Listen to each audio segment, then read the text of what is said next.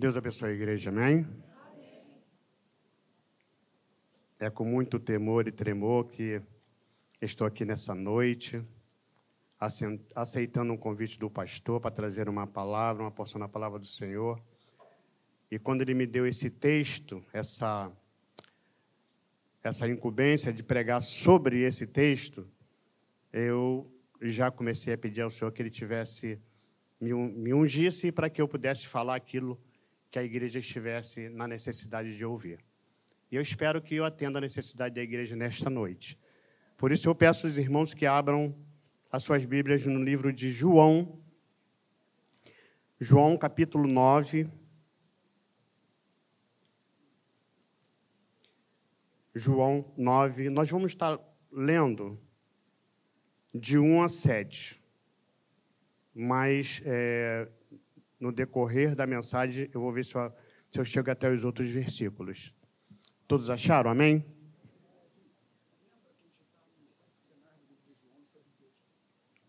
É, nós, o pastor está lembrando aqui que nós estamos nos sete sinais do livro de João, e esse é o sexto, que é a cura do cego de nascença. Amém? Todos acharam? Então, Leiamos. E passando Jesus, viu um homem cego de nascença. E os seus discípulos lhe perguntaram, dizendo: Rabi, quem pecou, este ou seus pais, para que nascesse cego? Jesus respondeu: Nem ele pecou, nem seus pais, mas foi assim para que se manifestem nele as obras de Deus. Convém que eu faça as obras daquele que me enviou, enquanto é dia e a noite vem, quando ninguém pode trabalhar. Enquanto estou no mundo, sou a luz do mundo. Tendo dito isso, cuspiu na terra e com a saliva fez lodo e untou com lodo os olhos do cego. E disse-lhe: Vai, lava-te no tanque de Siloé que significa o enviado. Foi, pois, ele, lavou-se e voltou vendo. Senhor, nós te louvamos, exaltamos o teu nome.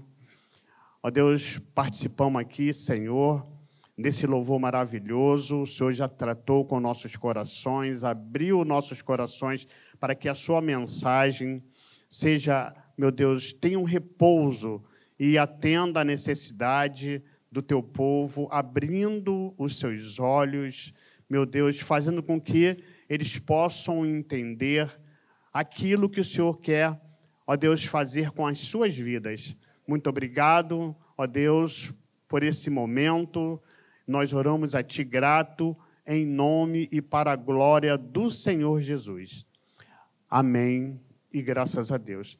Irmãos, quando o pastor me, me passou esse texto, eu, eu passei a ver alguns milagres de cegueira de Jesus. E aí eu fui lá em Mateus 27, na introdução, vi dois cegos que seguiam clamando a Jesus. E ele parou e perguntou aos cegos: Credes que eu posso te fazer isso? E eles falaram: Sim, Senhor. Então tocou os olhos, dizendo: Faça-se conforme a vossa vontade. E abriram seus olhos.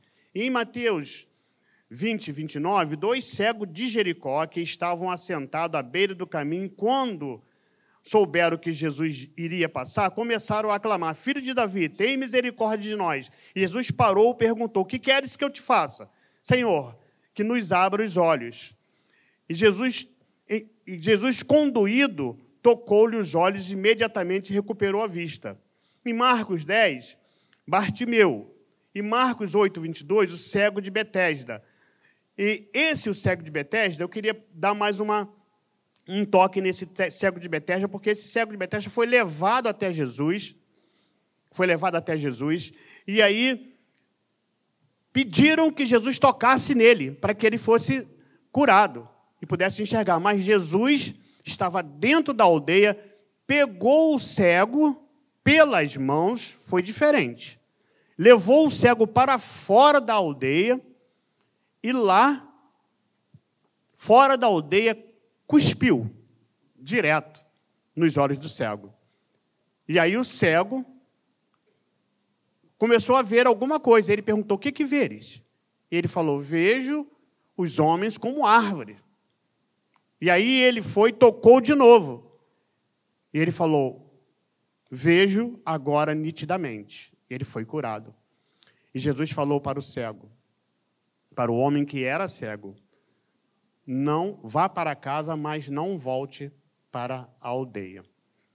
Então, irmãos, eu dei essa introdução rapidamente para que vocês pudessem entender que Jesus, ele não tinha metodologia para curar. Ele fazia do jeito dele, ele fazia no tempo dele e fazia como ele queria. Ele não tinha metodologia. E Jesus, imaginem, imaginem, porque nós somos assim, imediatista. Nós queremos que Jesus faça as coisas hoje, que seja rápido, oramos, e mais não queremos esperar. E se ele demora um pouquinho, começamos a murmurar. Imagine, irmãos, Jairo. Jairo, ele era o quê? É o principal da sinagoga. Jairo chegou até Jesus, se prostou diante de Jesus, se humilhou e rogou a Jesus: Senhor, vá até a minha casa, que minha filha está moribunda. E Jesus falou: Ok, irei até a sua casa. E uma multidão cercava Jesus. Jesus ia. E aquele homem deveria estar agoniado, porque a filha dele estava à beira da morte. Imagine vocês, se você está aqui agora no momento e você recebe um telefonema que uma filha sua está doente e tal, você vai sair daqui, vai largar tudo aqui e vai correndo para casa para socorrer a sua filha, ou seu filho, ou um parente, ou sua esposa. Já aconteceu comigo uma certa vez. Eu estava na, numa reunião de, do grupo de visita, lá na casa da Vivi, do Josimar, e de repente recebi um telefonema que meu filho estava acidentado lá na linha vermelha, lá na altura da, da penha. E aí eu fiquei desesperado, larguei tudo, saí correndo, porque a, a minha nora tinha falado que ele estava me esperando porque a ambulância já estava lá, mas ela, a ambulância ia levar ele para outro hospital e ele queria ir para o Getúlio Vargas, que a minha filha estava no Getúlio Vargas, trabalhava lá. E ele estava me esperando para socorrer ele, então saí desesperado.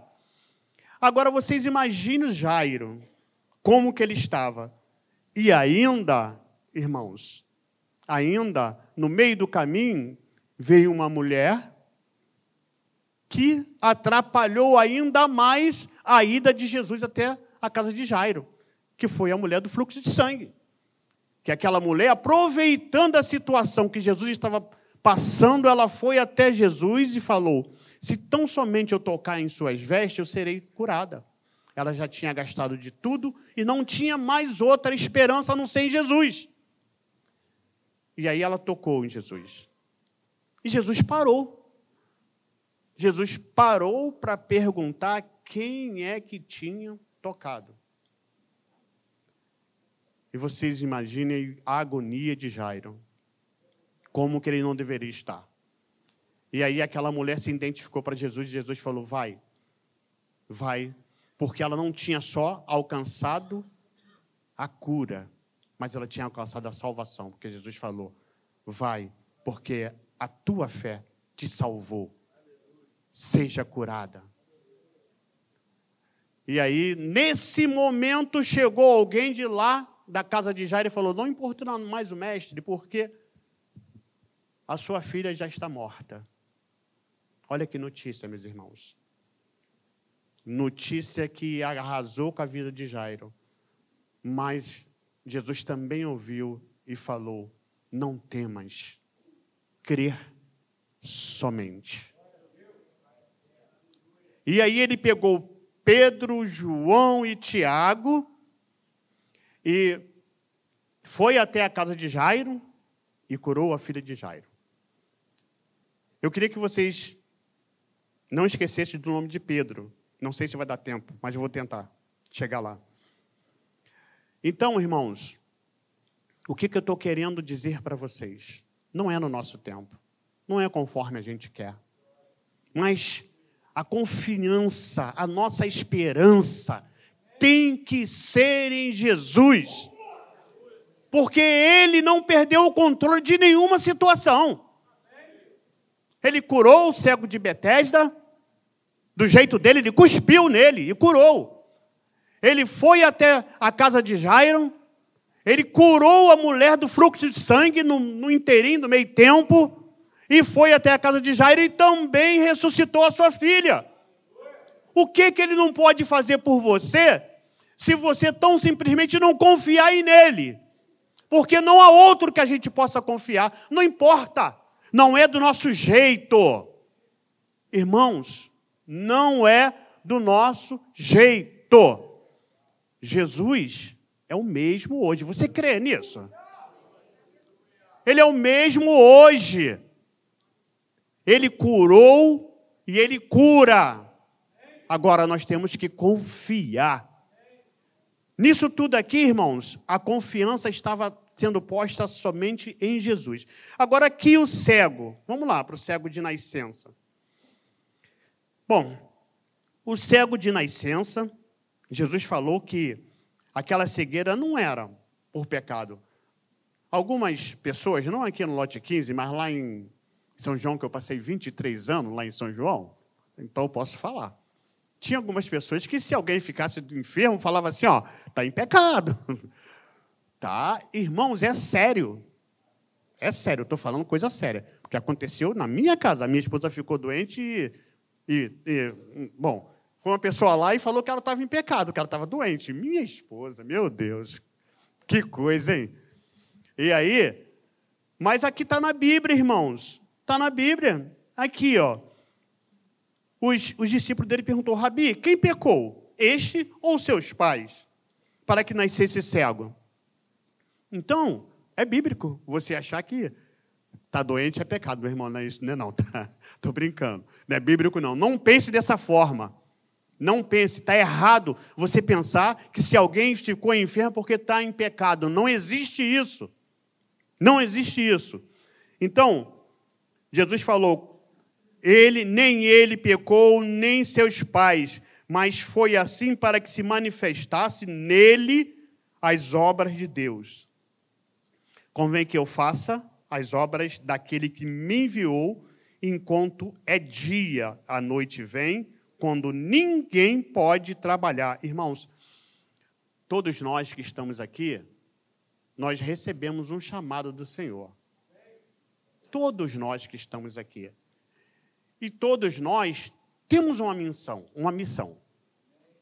Não imagine que você está aí sentado no banco, mas que você pode ficar na sua zona de conforto e só recebendo, recebendo, recebendo, engordando, engordando e não fazendo nada. É necessário que você seja testemunha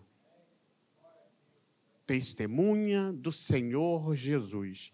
E a palavra de Deus diz assim: convém que eu faça a obra daquele que me enviou enquanto é dia. A noite vem quando ninguém pode trabalhar. Meu irmão, enquanto estamos vivos, vamos fazer a obra do Senhor. Porque depois que nós morrermos, não poderemos fazer mais nada. Então Jesus falou isso para o seu discípulo. E tendo dito isto, cuspiu na terra. Com a saliva fez lodo e untou os olhos do cego. Meio estranho isso, né, irmãos? Cuspi na terra. Agora, não é não. Não é estranho, não. Eu fui lá pesquisar, dei umas pesquisadas, busquei na, Viva, na Bíblia de Estudo Pentecostal, fui lá na Thompson e tal, mas eu achei em outra Bíblia, do Silas Malafaia. Era costume da, da época fazer isso, porque o lodo misturado com a saliva, ele, ele tirava a infecção dos olhos. Sabia, pastor? Pois é. O lodo, o, o lodo, ó, o cuspe no barro misturado era para se passar nos olhos para que desinfeccionasse as vistas. Então Jesus não estava fora disso, não, irmãos. O que ele fez era assim, ele estava dentro Né? Então, eu achei isso fenomenal, quando eu descobri isso, sobre, essa, sobre essas coisas. E disse: vai, vai no tanque de Siloé. E eu fiquei tentando encontrar um jeito de como que ele foi, porque aqui a Bíblia não fala que, que alguém levou e que alguém o trouxe, ele foi. E aquilo ficou assim. Bom, na minha mente, mas no decorrer dos estudos que eu fiz e tal, eu comecei a perceber que ele, ele já era um adulto, ele era um homem. E aí eu pude lembrar que lá na, na área de Parque Araruama, que eu moro por lá, eu conheço um cego que eu já vi ele andando com um cachorro, já vi ele andando com uma pessoa e já vi ele andando várias vezes sozinho. Então eu acredito que esse cego, ele já conhecia o caminho até o tanque de Siloé e ele foi e depois ele retornou vendo. Agora, uma coisa que eu quero falar para os irmãos, no capítulo 8, fala sobre vizinhos. É bom que a gente tenha bons vizinhos, excelentes vizinhos, porque lá, lá na, na viúva que Eliseu foi, foi visitar, viúva, aquela viúva ela tinha bons vizinhos, porque lá naquela viúva que, que ela ficou viúva e os, e os credores queriam levar os filhos dela, e ela foi falar com Eliseu, reclamar com Eliseu, porque Eliseu era o, o, o esposo dela, era discípulo de Eliseu era aprendiz de profeta.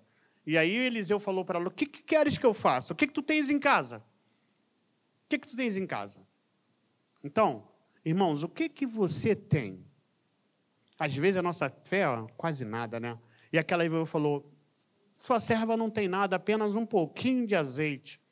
Então vá, pede aos seus vizinhos muitas vasilhas, não poucas, muitas entre no seu quarto, tranque, e você e seus filhos vai derramando o azeite e enche as vasilhas. Agora imaginem se aquela viúva tivesse vizinho como esse cego aqui que eu vou falar para vocês também. E ali aquela viúva conseguiu encher muitas vasilhas, pagou o que devia aos credores e viveu do restante. Olha só o milagre. Agora, o vizinho que nós temos que ter. No versículo 8, os vizinhos, que dantes tinha visto que era cego, diziam: Não é este aquele que estava assentado e mendigava? E uns dizia: É este, e o outros: Parece com ele. E ele dizia: Sou eu. Dizia-lhe, pois, como se tivesse abrido os olhos. E ele respondeu e disse-lhe: O homem chamado Jesus fez lodo, untou-me os olhos e disse-me: Vai ao tanque de Siloé e lava-te. Então fui, lavei-me e vi. E disseram-lhe, pois, onde está ele? Respondeu, não sei. E aí esses vizinhos, como era sábado, pegaram ele, levaram, levaram ele até os, os, os fariseus, os doutores da lei, da lei. Levaram ele lá para que ele pudesse. Simplesmente eles imprensaram o homem, irmãos. Olha só o que esses vizinhos fizeram com esse homem. Então, o vizinho assim, ninguém quer, quer ter, né? Desse jeito, ninguém quer ter. E aí lá, ele pôde também falar com, com os fariseus, explicou para os fariseus, porque ele não conhecia Jesus. A diferença, irmãos, entre todos os outros cegos, que eles clamaram a Jesus, que eles foram levados diante de Jesus, e a diferença desse cego aqui é que Jesus foi até ele. E ele não conhecia Jesus. Aqui, para os vizinhos, ele falou o homem chamado Jesus. Lá, para os fariseus, ele já falou que ele era profeta. E depois, e depois dele ser imprensado pelos, por eles, pelos judeus, chamaram os pais dele para que os pais dele pudessem falar, porque eles não creram que, que alguém podia, podia curar um cego de nascença. E ele falou com eles, até o cego falou com eles de forma com que estava ensinando para eles.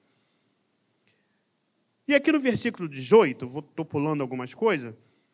Os judeus, porém, não creram que ele tivesse sido cego e que agora visse. Enquanto não chamaram os pais, que agora vi, perguntaram, dizendo: E este vosso filho, que vós, que vós dizeis, ter nascido cego, como podeis ver agora?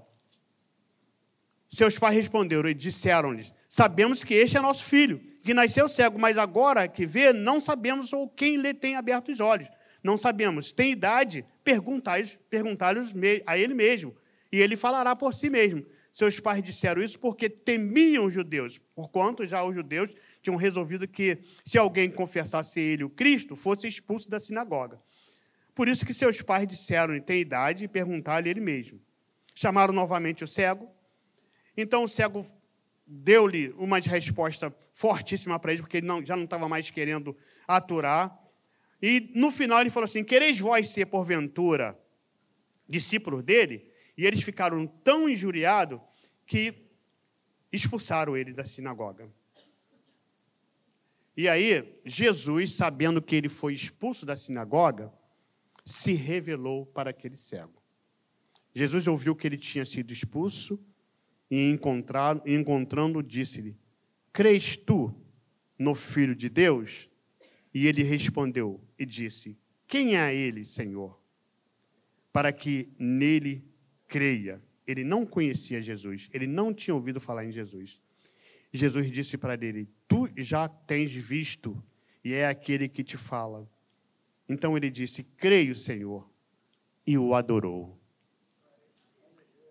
Então, irmãos, o homem não conhecia, o homem não sabia quem tinha curado, quem o tinha livrado da cegueira. Mas quando ele descobriu quem era, ele o adorou. E aí Jesus falou assim: Eu vim a este mundo para juízo, a fim de que os que não veem, vejam, e os que veem, sejam cegos. Aqueles dos fariseus que estavam com ele ouviu isso e disseram-lhe: Também nós somos cegos? Disse-lhe Jesus: Se fosseis cegos, não tereis pecado, mas como agora dizeis, vemos, por isso o vosso pecado permanece. Então, irmão, Jesus, ele deu vista a esse cego. Ele fez esse sinal para que o povo pudesse crer. E esse cego ele creu e quando ele creu, ele adorou. Jesus ele tinha escolhido doze discípulos. Dentre esses doze discípulos, dois desses doze discípulos não eram convertidos. Jesus que escolheu. E esses doze discípulos andou com ele todo o tempo. Esses doze discípulos viu Jesus curar, viu Jesus salvar, viu Jesus ressuscitar, viu Jesus fazer inúmeros milagres. Mas dois deles não eram convertidos. Um era traidor e o outro o negaria. Então, irmãos, quanto tempo às vezes estamos andando com Jesus e ainda não o conhecemos na sua essência? Esses homens andaram com ele e não o conhecia. E Pedro Pedro ainda tinha mais uma intimidade a mais que Judas com Jesus, porque Pedro foi para o Monte da Transfiguração. Na ressurreição da filha de Israel, só Pedro e Tiago e João que puderam estar juntos. E Pedro negou Jesus. Pedro falou para Jesus: Senhor, para onde que tu vais que eu não possa ir? Jesus falou: Aonde eu vou, tu não irás agora, mas tu irás mais tarde. Mas, Senhor, eu estou pronto. Eu estou pronto para ser preso e para morrer por ti. Jesus falou: Pedro, você está pronto? Eu te digo que nesta noite ainda, o galo não cantará enquanto você não me negares três vezes. E aí, Pedro ficou triste com aquela palavra. Mas lá no Getsemane, nesse mesmo dia, Jesus foi traído por Judas e aí foi levado preso. E foi levado para a casa de Caifás. E Pedro foi seguindo. Pedro foi seguindo. E aí, quando ele chegou próximo ao local do pátio da casa de Caifás, uma criada falou assim: Esse homem é um deles. E ele negou. Eu não o conheço. Depois outro falou assim: Esse aí é um deles. Não o conheço. E uma hora depois, uma hora depois, outro falou assim: verdadeiramente, você é um deles, pelas suas vestimentas nós já conhecemos. Ele falou: não o conheço. Estavam levando Jesus naquele momento. E Jesus olhou para Pedro. Naquele momento ele olhou para Pedro. A gente sabe que o olhar, ele tem um significado muito grande. Eu não tenho muito tempo para explicar a respeito de alguns olhares, porque tem muitos olhares. Tem pessoas que não conseguem te olhar de cara, porque vai te revelar aquilo que tá, que ela pensa. O olhar é algo muito profundo, irmãos. Tem pessoas que te magoam só em te olhar. Tem pessoas que te olham com falsidade, tem pessoas que te olham com desdém. Mas tem pessoas que te olham com amor, tem pessoas que te olham com carinho. E o olhar, ele é muito significativo para nossas vidas. E Jesus olhou para Pedro. Agora imaginem se Jesus tivesse olhado para Pedro com um olhar acusador. Está vendo, Pedro? Eu não falei que você me negaria? Eu não falei? O galo cantou. Na terceira vez. Logo na terceira vez o galo cantou e ele olhou. Mas não. O olhar de Jesus foi um olhar de dentro da alma. E aquele olhar significou para Pedro: Filho meu, eu te amo e eu preciso de você. Então foi um olhar que foi dentro da alma de Pedro, e Pedro saiu dali e chorou amargamente. Então a diferença desses dois discípulos que ele tinha escolhido, Judas, Judas ele simplesmente, simplesmente ele não se arrependeu. E por ele não ter se arrependido, ele se suicidou. Agora, Pedro se arrependeu profundamente daquilo que ele tinha falado. E por ele ter se arrependido, ele foi perdoado pelo Senhor. Porque a palavra do Senhor diz o seguinte: arrependei-vos, porque é chegado o reino de Deus. Irmãos, creiam que se você